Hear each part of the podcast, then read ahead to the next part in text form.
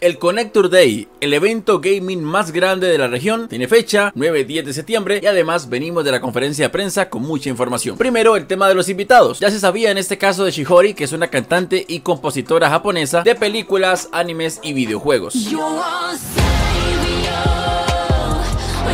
Además también la cosplayer Akemikum. Espero haberlo dicho bien porque... Ajá. También se confirmó de hecho la participación de DPD, un cosplayer de Deadpool que es súper famoso. Además también que esta no es su primer visita a nuestro país y en un Connector Day.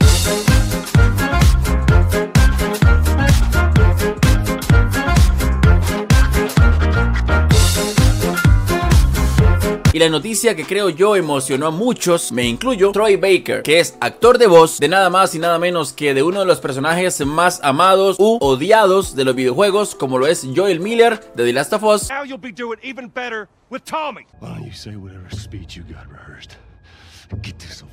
Sí, Troy Baker le pone voz y va a estar por acá. Adicional a esa información, ya las entradas están a la venta y tienen el precio de un día 10 mil colones, dos días 14 mil colones. Además también está el paquete familiar slash amigos que va a costar 30 mil colones y es para 4 personas. Tendrá más de 10 food trucks dentro del área de comida del evento. Por si todo esto fuera poco, Connector Day regresa a Guatemala el 28 y 29 de octubre. ¿Están listos para Connector Day 2023? Pues yo sí. Van Topic.